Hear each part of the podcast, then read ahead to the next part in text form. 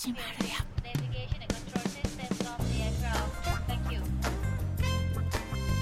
ハッシュタグ逆腹。この番組は逆の物差し校と腹を作る読書会の逆腹をつなげた逆腹が番組名になっています。逆の物差し校名古屋の代表私市川秀幸が読書体験と日常生活をリンクさせて物語っていくラジオ番組です。番組を通じてリスナーさん同士交流していってほしいと思っております。ハッシュタグ逆腹よろしくお願いします。さあ今日の番組はですねまずは今週の1週間。続きましてフリートークのコーナー。ということでですね新コーナー今週の1週間。をお届けします。そしてエンディングへと続くトータルで約20分の番組です。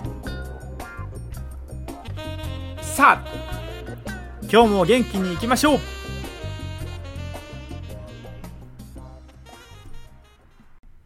今週の1週間。このコーナーでは今週1週間何の日があるのか紹介いたします。逆物原読がある日はその開催をご案内します。それでは行ってみましょう。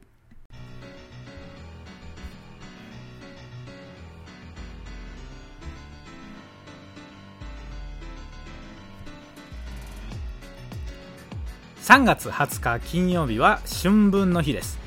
3月21日土曜日京都逆の物差し子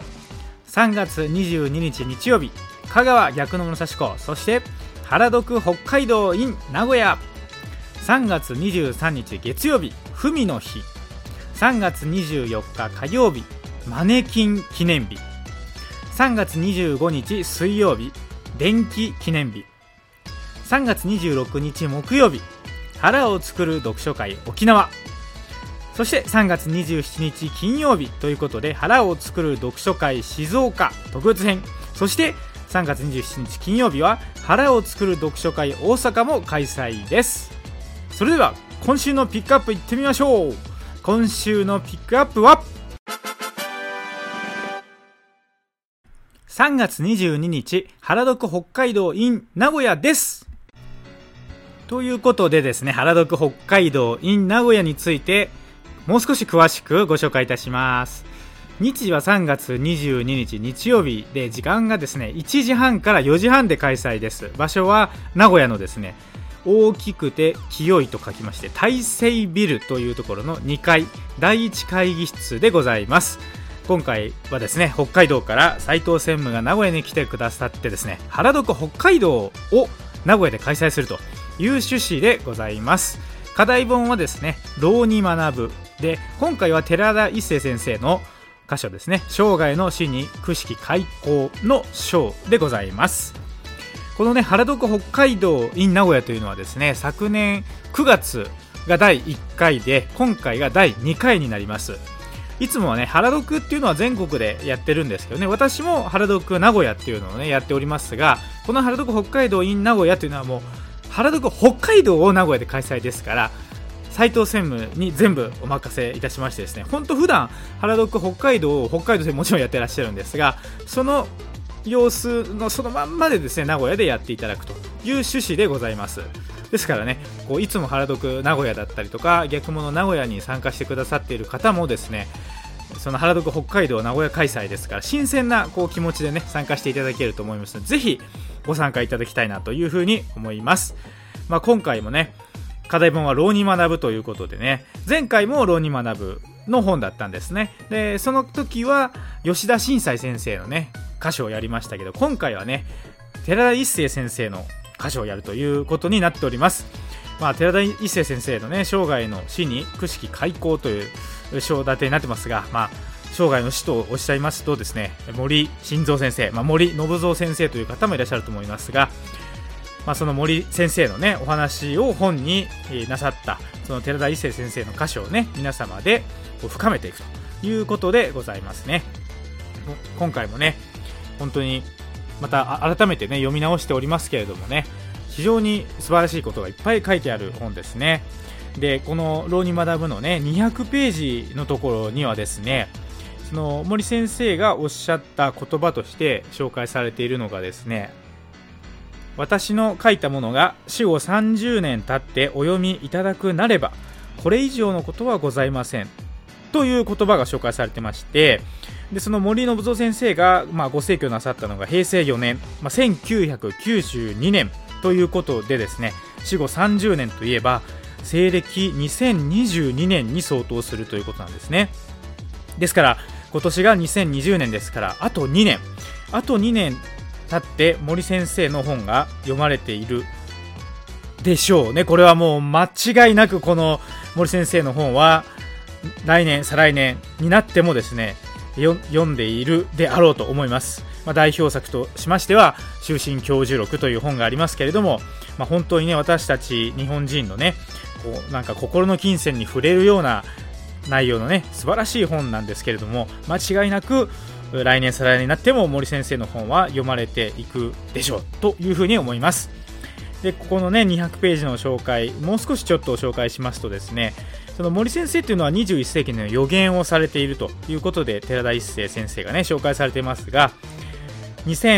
2010年から2015年この5年間は混迷が続く。それを過ぎるとこれではいけないという意識革命が起こり2025年から上向きな日本民族になるとおっしゃっています。ということですからね。まあ2010年から15年は混迷の時代だったと。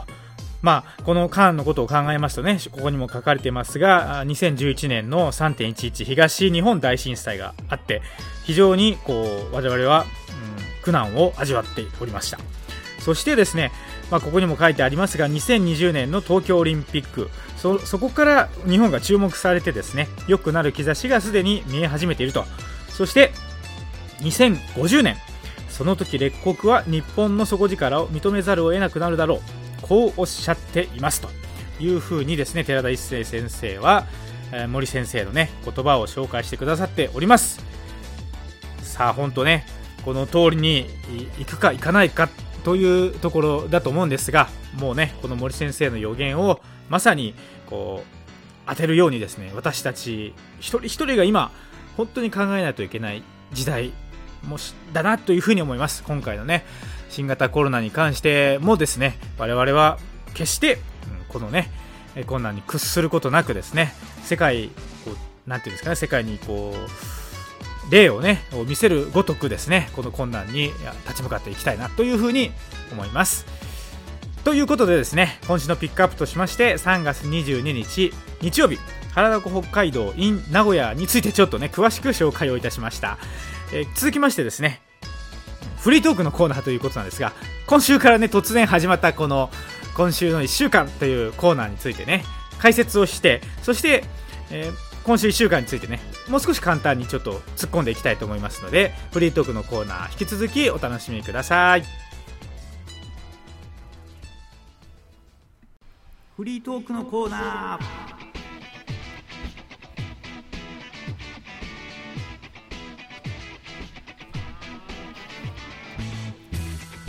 おはようございます。こんにちは。こんばんは。どの時間帯に聞いていただいているでしょうか。今週も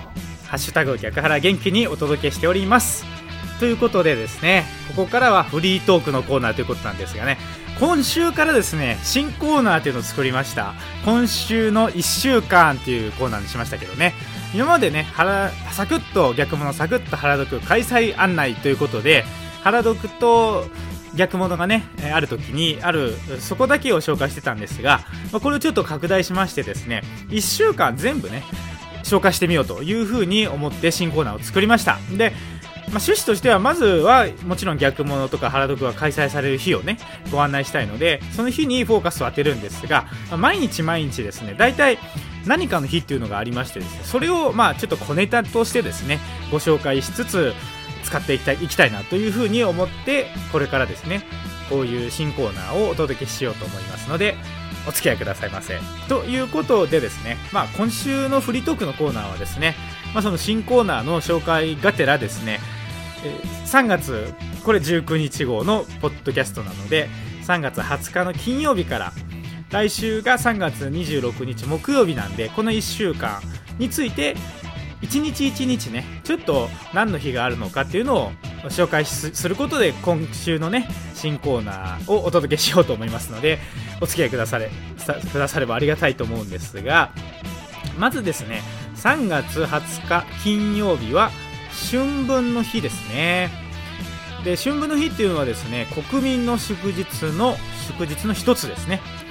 天文観測により春分が起こる春分日が選定され休日となると。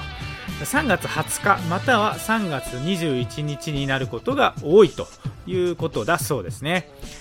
これは1948年昭和23年に公布施行された国民の祝日に関する法律によって制定されたと。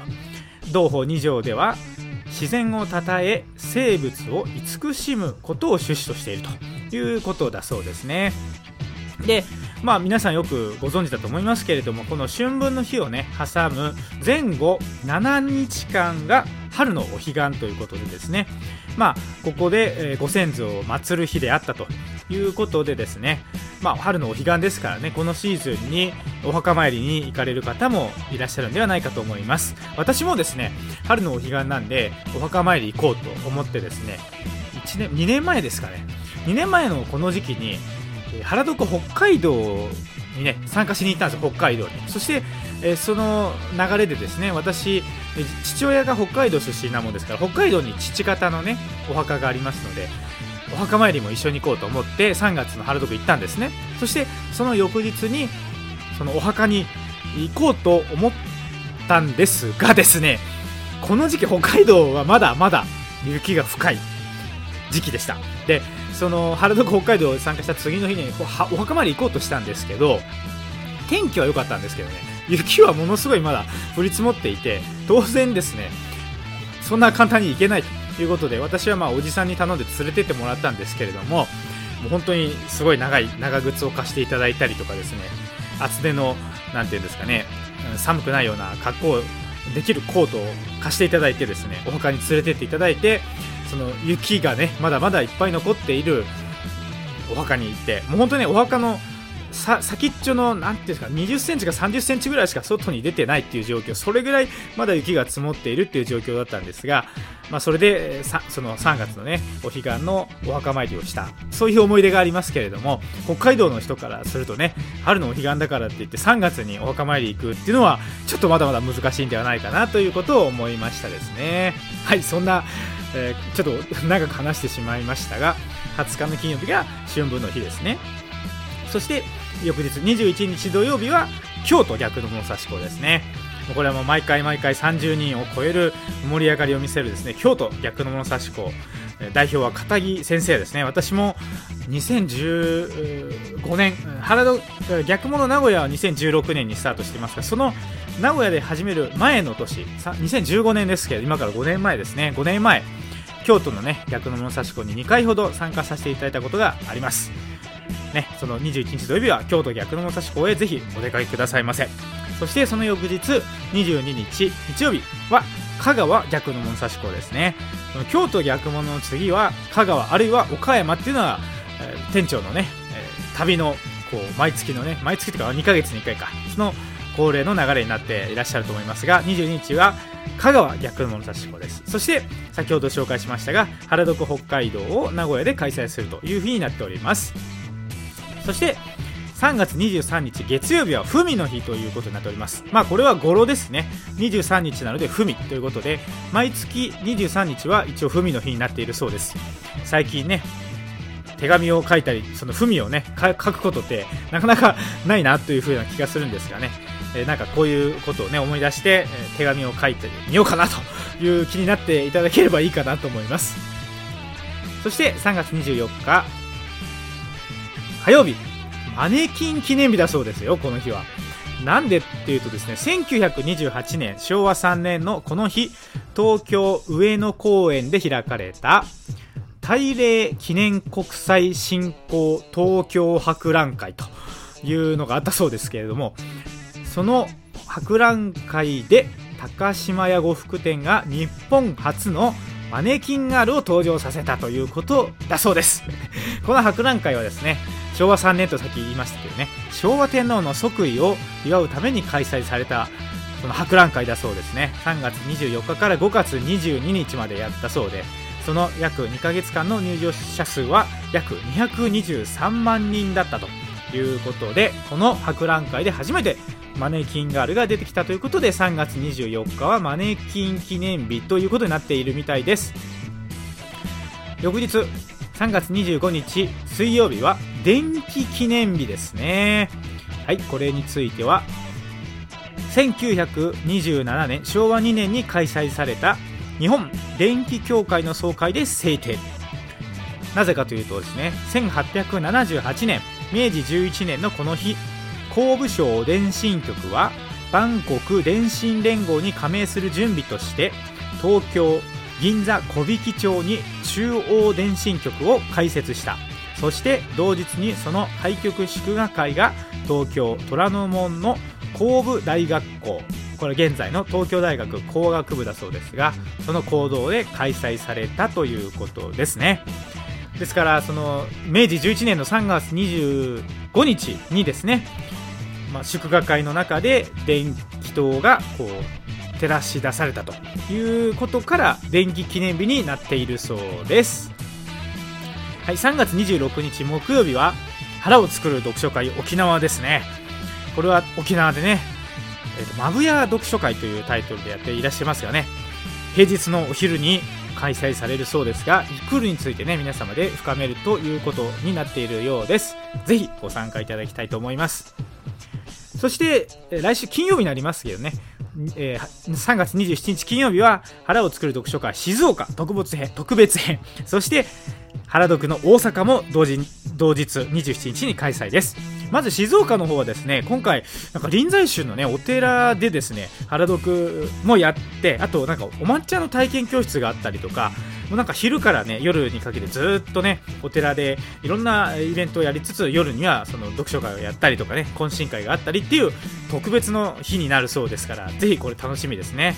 行ける方は行ってみたいなと言っていただきたいなと思います。そして原読大阪はですね大阪で金井さんが頑張っていらっしゃいますけれどもなんか今回は Zoom というのをね使ってやるそうで Zoom ってね今こうこういう時代コロナのことからねなんかあのテレワークとかでよく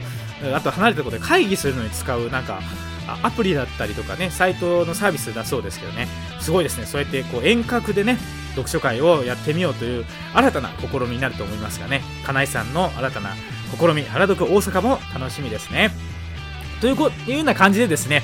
毎日毎日何かしらの何かがあってですね、まあ、それについて今後ですねその新コーナーとして今週1週間のコーナーでね紹介していこうというふうに思っております。この今週1週間のコーナーはですねその私が普段使っている自分手帳っていう手帳に書いてあるところだったりとかサイトでですね雑学ネタ帳っていうサイトがありますからそのね2つを参照しながらコーナーを作ってお届けしようと思いますのでこれからねぜひお楽しみなさっていただければと思います。ということで今週のフリートークのコーナーは新コーナー今週1週間の紹介ということでお届けしました。続きましてエンディングへと行きます。もうしばらくお付き合いください。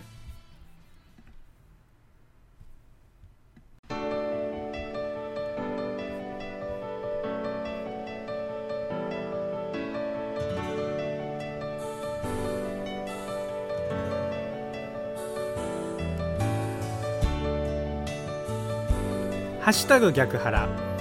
エンディングの時間がやってまいりました。今日はこれにて終了でございます。皆様お聴きいただきありがとうございました。いかがでしたでしょうか？さてここでお知らせです。お聞きの番組「ハッシュタグ逆腹」ですが YouTube でお楽しみの方もいらっしゃると思います。この度「ハッシュタグ逆腹」のチャンネルへと移行しました。YouTube で番組をお聞きの皆様は URL の登録変更をお願い申し上げます。新しい URL はブログやポッドキャストやアンカーなどのページにも記載しておきますのでご確認いただき改めて「ハッシュタグ逆腹チャンネル」にご登録いただければ幸いです。お手数おかけして申し訳ございません。さてここで告知です。次回の原読名古屋と原読北海道 in 名古屋についてお知らせいたします。原読北海道は4月18日土曜日3時から5時長寿寺様といういつものお寺で開催です。原読名古屋はですね腹を作る座禅会腹を作る読書会として開催しております。ぜひ4月18日ご参加ください。そして原読北海道は先ほどご紹介いたしました。3月22日日曜日1時半から4時半。大きく清いと書いて大成ビル2階第1会議室で開催でございます。ぜひご参加ください。さて「ハッシュタグ逆腹」ではお便りを募集しております。現在募集中のテーマは稽古について。お稽古と聞いて何を思いますか？お稽古習っていたよ習っているよなどエピソード話あればぜひお聞かせください。メッセージはメールで送ってください。e メールのアドレスですが逆派アットマーク Gmail.com です。逆派の綴りは GYAKUHA です。逆派アットマーク Gmail.com までメールは番組全体に対するご意見ご感想あるいはアドバイス何でも結構です。原宿名古屋参加したいとかね原宿北海道名古屋でやるなら行きたいっていうのも嬉しいのでぜひ送ってくださいラジオネームを書いていただければそちらでメールをご紹介します。本名で書いていただいた方は私が会ったことがある方でしたら本名で読み上げます。まだお会いしていない方はイニシャルでご紹介いたします。メールはいつでもお待ちしております。それでは今日の番組はこれにて終了です。最後までお聴きいただきありがとうございました。ハッシュタグ逆腹次回の配信まで皆様ごきげんよう。さようなら。